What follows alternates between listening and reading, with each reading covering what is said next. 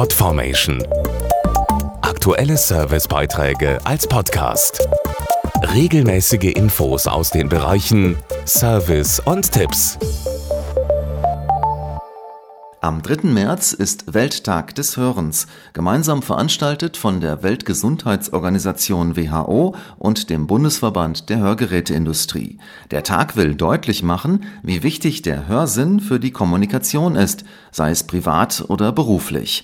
Denn obwohl es heute sehr gute Hilfe gibt, lassen sich immer noch viele Betroffene nicht helfen. Hör nicht auf! Das ist das Motto des diesjährigen Welttags des Hörens. Fast sechs Millionen Deutsche hören nicht richtig, aber nur etwa ein Drittel tut etwas dagegen, erklärt Dr. Stefan Zimmer vom Bundesverband der Hörgeräteindustrie. Das bedeutet, dass etwa vier Millionen Bundesbürger ihre Hörminderung ignorieren und nicht durch einen Hörakustiker professionell versorgen lassen. Dadurch nehmen sie ein erhöhtes Risiko für schwerwiegende Folgeerkrankungen in Kauf wie Demenz und Depression, ebenso wie soziale Isolation und eine insgesamt sinkende Lebensqualität. Deshalb ist eine regelmäßige Vorsorge sehr wichtig, zum Beispiel durch Hörtests beim HNO-Arzt oder Hörakustiker. Angesichts der hohen finanziellen und gesundheitlichen Folgen plädieren wir für ein allgemeines Hörscreening ab 50 ähnlich der Krebsvorsorge. Dadurch können Hörminderungen rechtzeitig erkannt und versorgt werden und das Risiko schwerwiegender Folgeerkrankungen würde so gesenkt und die Lebensqualität der Betroffenen erhöht werden. Mehr auf welttagdeshörens.de